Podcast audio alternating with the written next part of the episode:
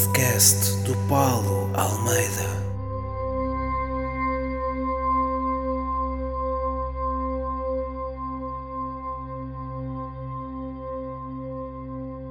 Olá pessoal e sejam muito bem-vindos ao sexto episódio do podcast do Paulo Almeida comigo, Jéssica Filipa.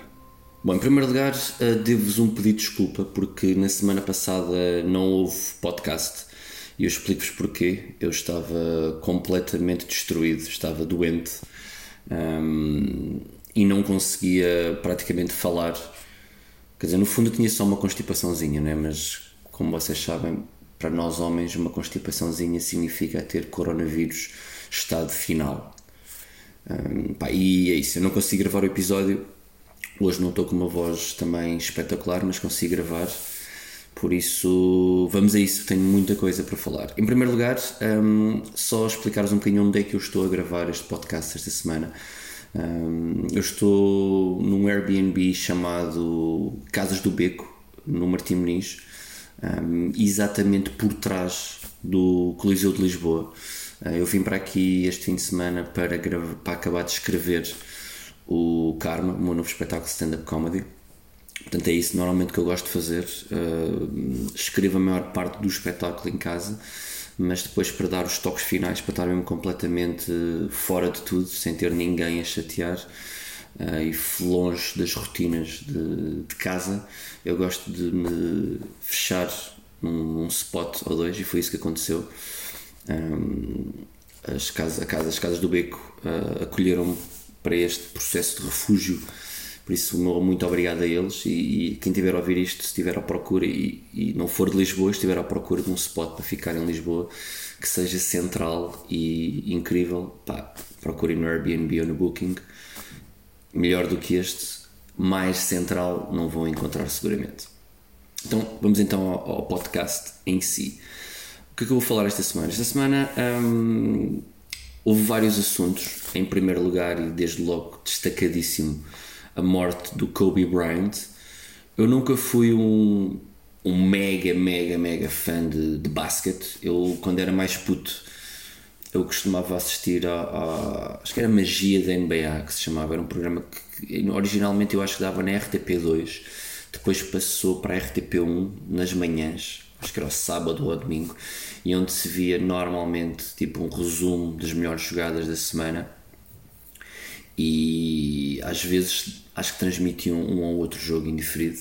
Então, o meu contacto com o basquete sempre foi muito isso. Obviamente, cresci com o Michael Jordan e o Scottie Pippen e essa malta toda do Chicago Bulls.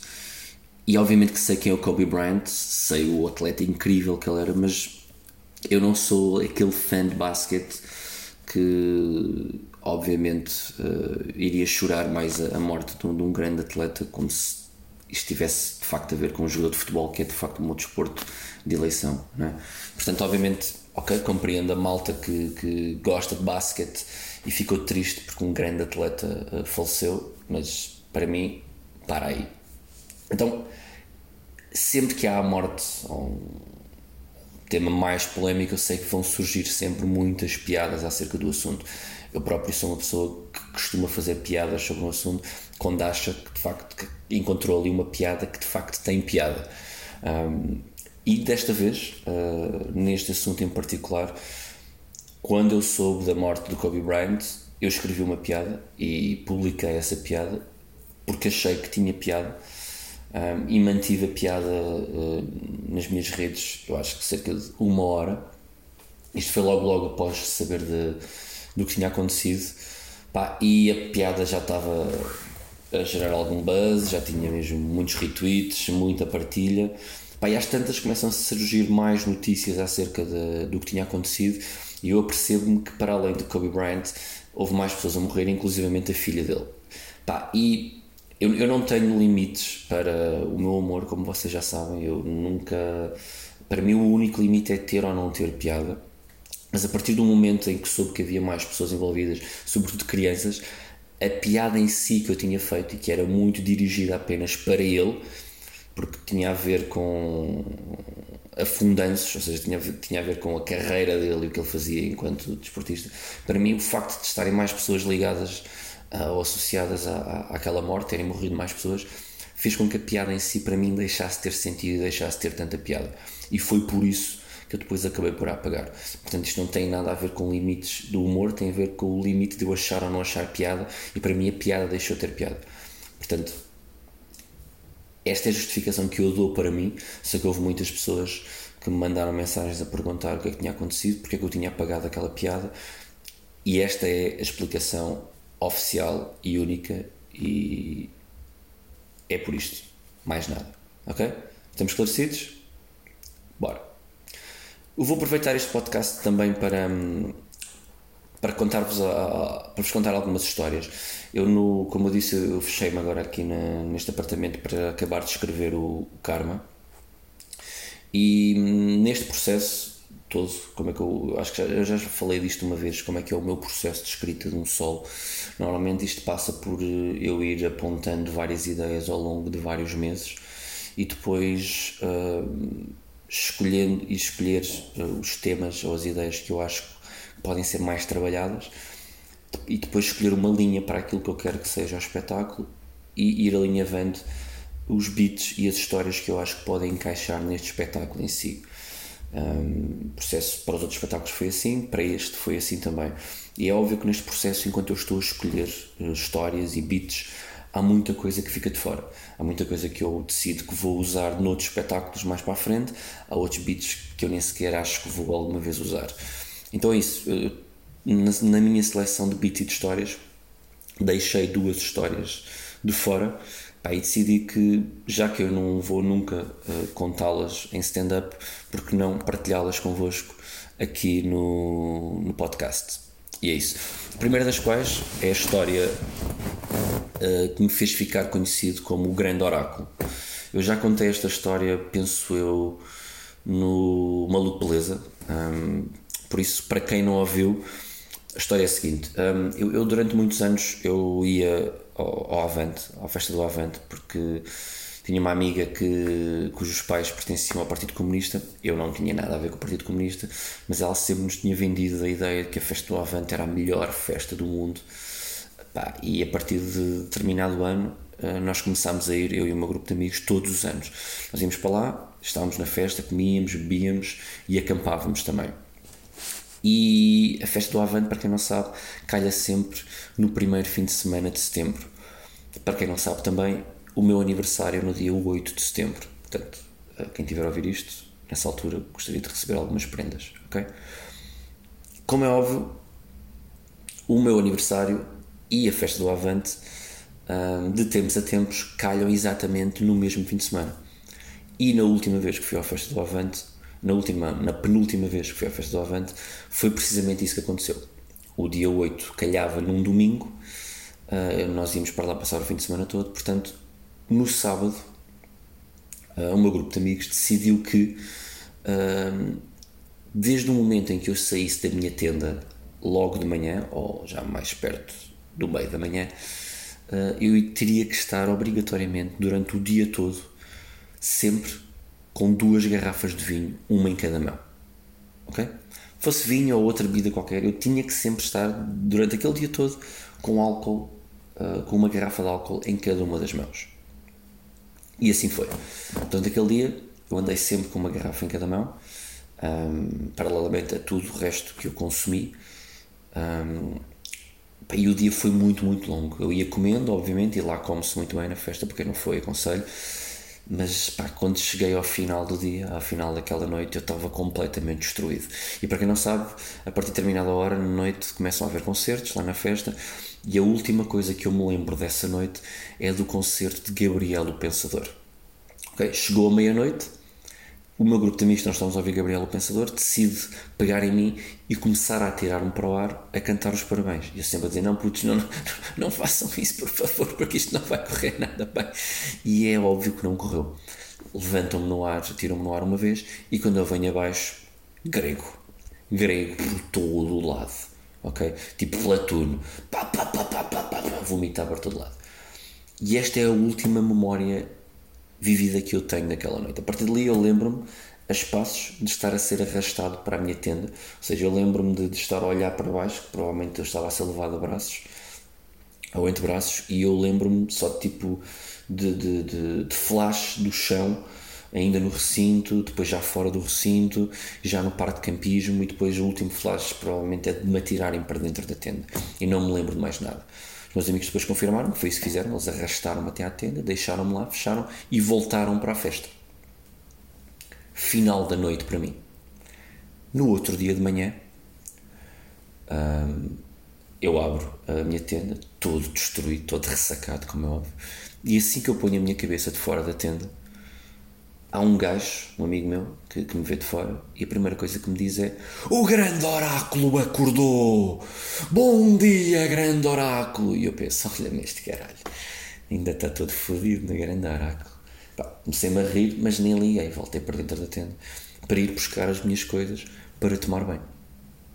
Saio com as cenas de tomar banho, tipo toalha, uh, os produtos do banho.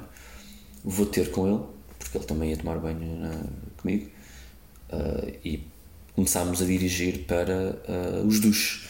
E o caminho para os duches tínhamos que passar por muitas tendas, ok? Uh, eu vou-vos vou dizer, provavelmente para os duches, a distância entre os duches e as nossas tendas era para aí de 300 metros, ok?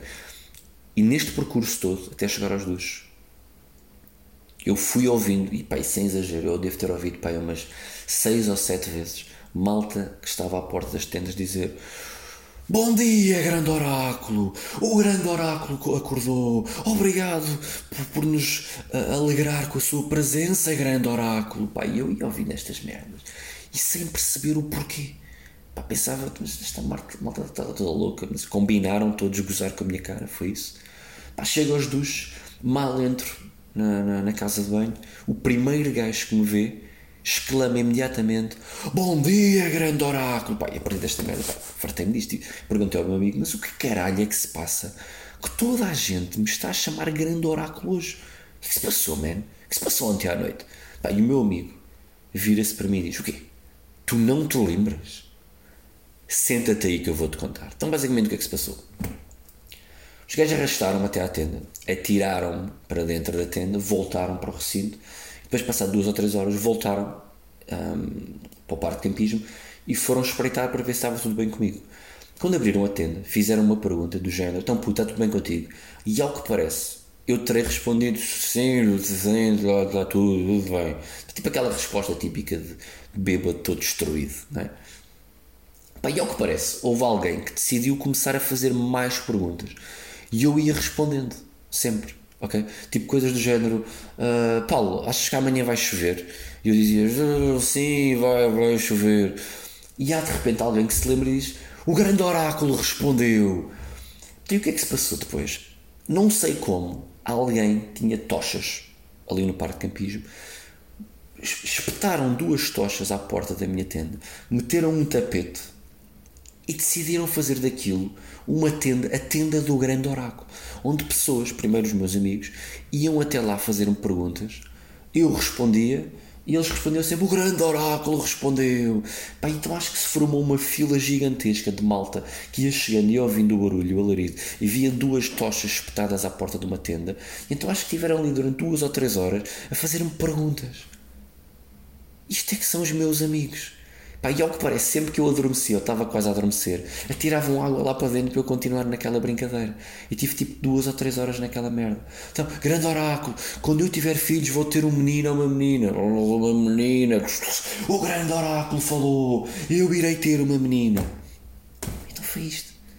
Pá, e, e, tipo, e depois durante o, o, o, domingo, não é? que foi o dia seguinte àquela brincadeira, sempre por onde eu passava, tinha sempre malta que me dizia: Olá, grande oráculo, como vai ser hoje o festival?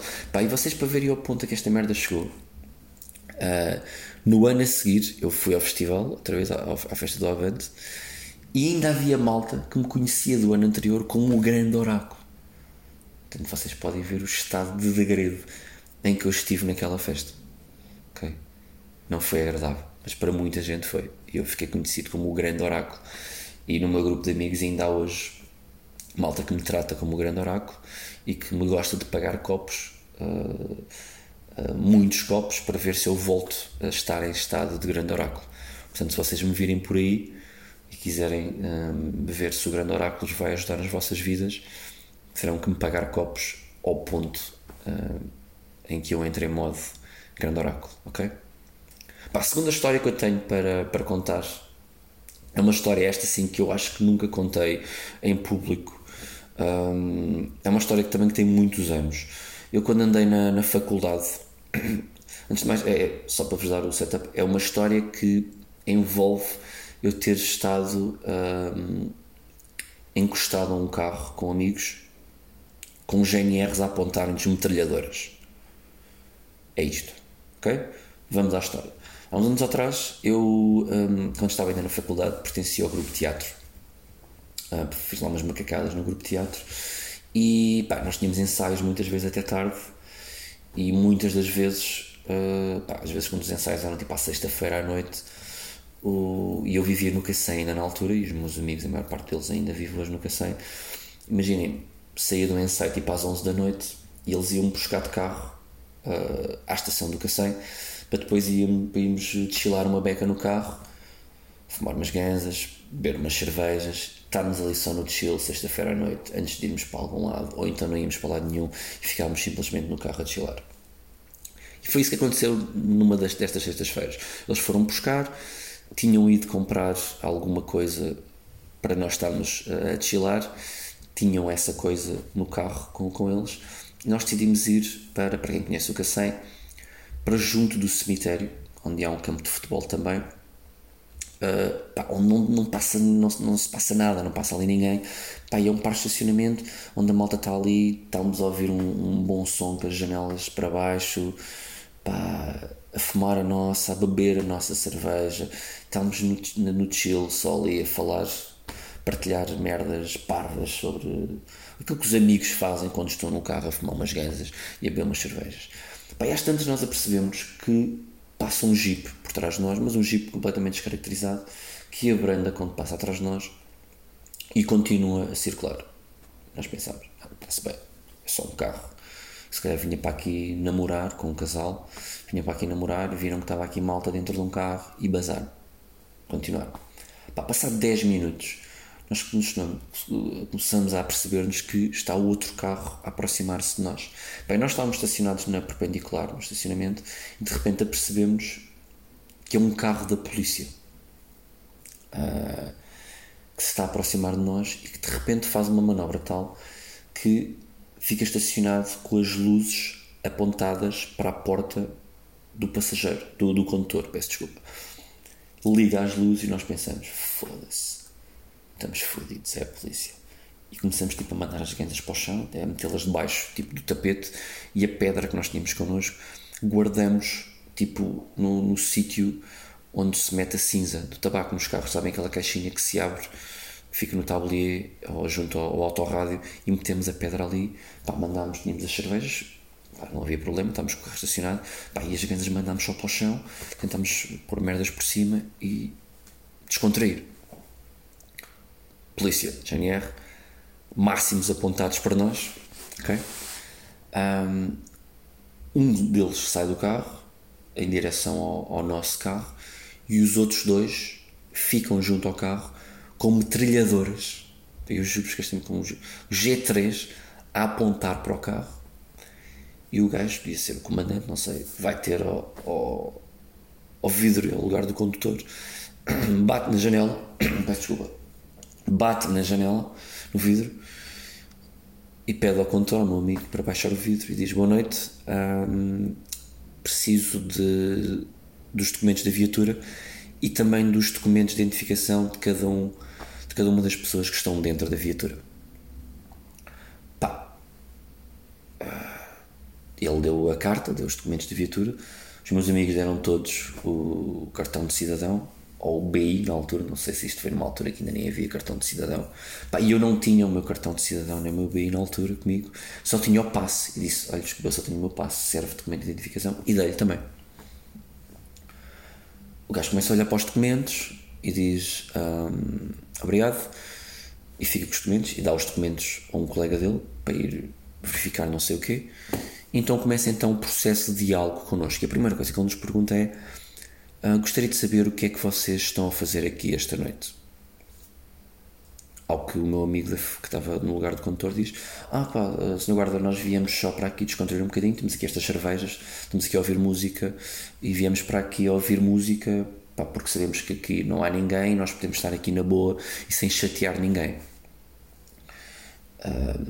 e eu respondo ainda mais: Sim, sim, eu acabei de sair de um, de um ensaio de teatro e foi precisamente isso eles foram buscar lá abaixo, então nós decidimos vir só para aqui desfilar um bocadinho e descontrair, e, e não é mais do que isso, senhor guarda. Mas há algum problema?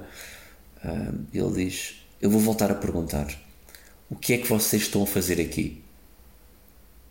Ao que nós respondemos: Basicamente é isso, senhor guarda, estamos só aqui a desfilar, a ouvir música e a beber uma cerveja. Tudo fora das viaturas, por favor. E nós saímos do carro e ele manda-nos encostar a todos contra a contra o carro. Os outros guardas aproximam-se e começam então a revistá-los. Antes de revistar-nos, a primeira coisa que ele nos pergunta é: Eu não vou encontrar nada incriminatório nos vossos bolsos, pois não? Não, seu garoto, mas, claro que não, nós estamos só aqui a, a como eu já disse. Bem, eu na altura usava muito a palavra desfilar. Eu era um, um puto estúpido, como já devem, como já deve ter dado para perceber. Um, pá, ele começa a revistar-nos. E começa a revistar-me a mim um, e de repente pá, eu estava bué constipado na altura e tinha montes de lenços um, ranhosos no, no, no, meu bolso. Pá, às tantas ele começa-me a revistar e, e, diz: O que é que você tem no seu bolso? Pode tirar? Eu disse: Não, isto, isto é só um lenço ranhoso. E fiz um, um pequeno uh, um, compasso uh, de espera entre a palavra lenço e ranhoso. E percebi-me logo na altura que ele não gostou daquilo porque ele percebeu que eu estava a chamar a ele de ranhoso. Ele disse: O senhor está a gozar comigo? Está a brincar com a autoridade? Disse: Não, não, não, é apenas um lenço ranhoso que eu tenho. E tirei-lhe o lenço e mostrei que de facto eu tinha só isso, mas ele não apreciou esta aparente brincadeira que eu tinha acabado de fazer. Continuou a revistar-me, não, não encontrou nada. Um dos meus amigos estava a ser revistado contra o capô do carro e de repente eh, ele tinha no, no, nos bolsos tinha maços de tabaco ou um maço de tabaco que não tinha as pontas que tínhamos arrancado para fazer filtros. Ao que o, o polícia, o guarda, um, se virou para ele e disse: Porquê que o seu maço de tabaco não tem aqui as pontas? Foi utilizado para fazer mais alguma coisa? Ele disse: Ah, não, senhor guarda, é, é um hábito que eu tenho, gosto de fazer isso aos maços quando não tenho nada para fazer, arranco sempre as pontas dos maços de tabaco. Não ligue, provavelmente até vai encontrar as pontas nos meus bolsos, que é o que eu gosto de fazer. E continuamos a revistar e não encontrou então nada. Então, a uma altura em que o comandante, ou lá o que era, o primeiro gajo foi falar connosco, ah, então vira-se para nós e diz: Ok, já vos revistei, vocês não têm nada. O que eu vou fazer agora é entrar dentro da vossa viatura para verificar se tem lá alguma coisa dentro que seja suspeita. Portanto, o que eu vos vou perguntar é: se eu entrar dentro da viatura, vou encontrar alguma coisa que não deveria? Alguma coisa ilegal? E todos nós, praticamente eu nisso, respondemos: ah, claro que não, mas não temos lá nada. Pode entrar como está, está completamente à vontade. Pode investigar inspecionar à vontade. E nós todos completamente a cagar-nos de medo. Okay? Porque se o gajo entra lá dentro e encontrar precisamente aquilo que, o meu amigo tinha comprado naquele dia e que não era pouco. Então ele prepara-se para entrar e antes de entrar volta novamente a dar-nos uma oportunidade e pergunta: Vou voltar a repetir isto e pela última vez. Se eu entrar dentro da vossa viatura, não vou encontrar nada de suspeito? Nada ilegal? É que se eu entrar, e esta é a última oportunidade que eu vos estou a dar, e encontrar alguma coisa que seja ilegal, vocês vão estar em muito maus lençóis posso entrar no carro, não vou encontrar nada. Nós, claro que não, senhor guarda, já lhe dissemos, nós só temos cerveja aí dentro e não temos mais nada. Temos uns CDs, temos, temos Bob Marley, temos, tem Ornatos Violeta, Janis Joplin, é o que você tem aí dentro, não tem mais nada.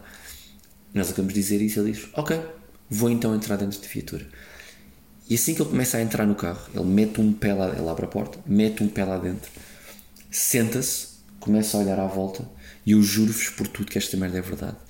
Quando ele se prepara para abrir a caixinha onde nós tínhamos deixado a, a bolota, a caixinha do, do, das cinzas, de repente ouve-se no carro patrulha. código não sei, não me lembro o nome, que vou dizer código 104. Código 104 em Rio de Moro, patrulha chamada a Rio de Moro, emergência, patrulha chamada a Rio de Moro, emergência. E ele sai do carro, diz-nos: uh, Ok, uh, rapazes, muito boa noite, desculpem o cómodo, desculpem o susto, mas uh, estão a haver aqui algumas situações ilegais a acontecer nesta zona. Tivemos que fazer, dar-vos este susto, estão-nos a ir embora. Uh, Resta-me muito boa noite. Se conduzirem, se forem conduzir o carro depois daqui, não bebam muito, ok? Até já, pessoal, resta-me uma boa noite. Metem-se no carro e basam. Pai, nós ficamos, foda-se, que susto do caralho, tivemos a isto, é isto de nos irem ao rabo com uma G3, ok? Porque provavelmente era isso que ia acontecer, iam-nos ao rabo com uma G3. Pá, nós recostamos-nos todos no banco, fuma, arrebentamos um ganda canhão para celebrar, ok? Passamos ali a litrose entre todos, recostamos, pá, e pensamos, foda-se, que caga descomunal, malta, porra grande caga que nós tivemos aqui.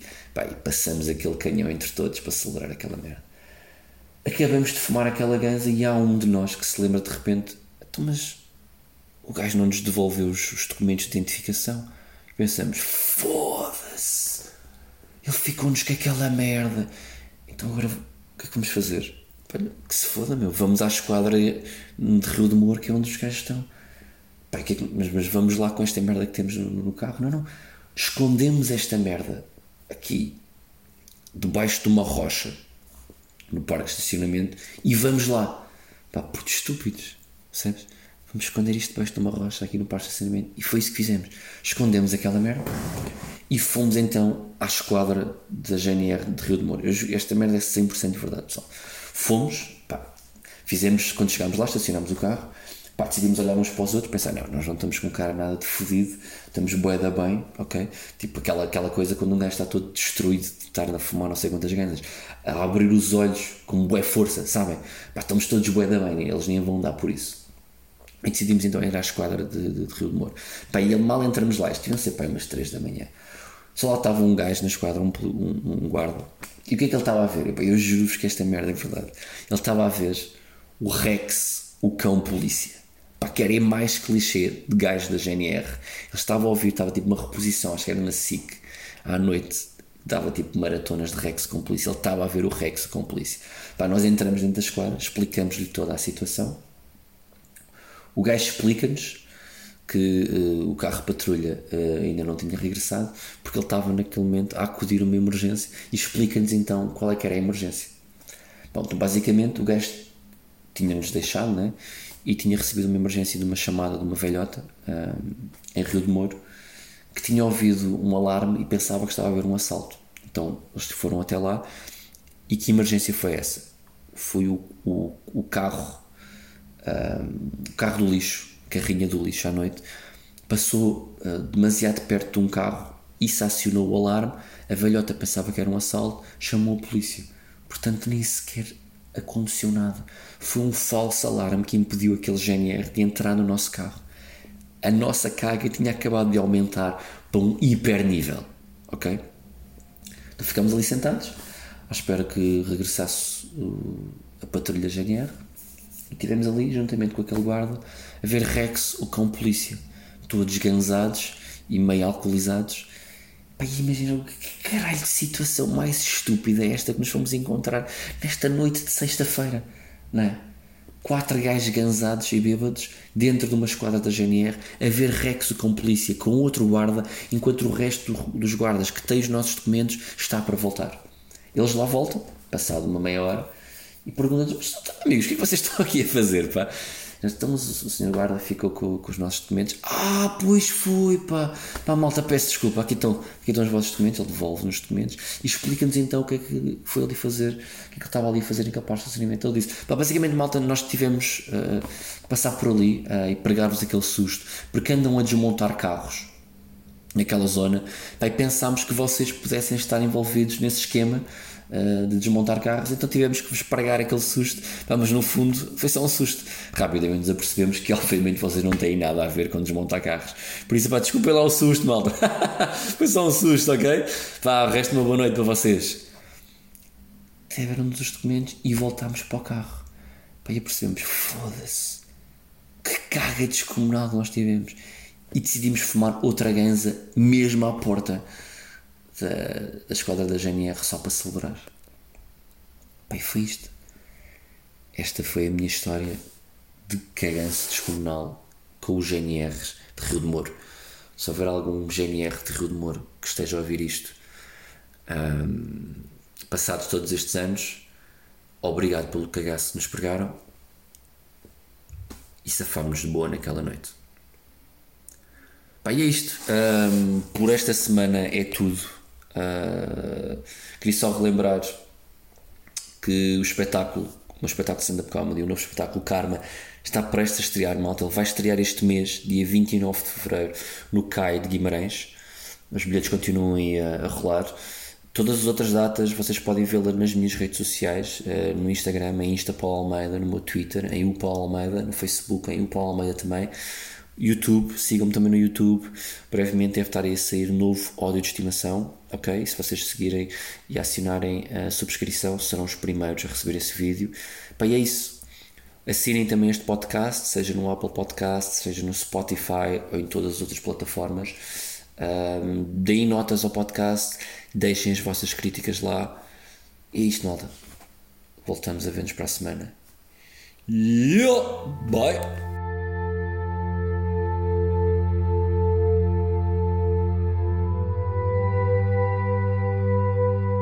O podcast do Paulo Almeida.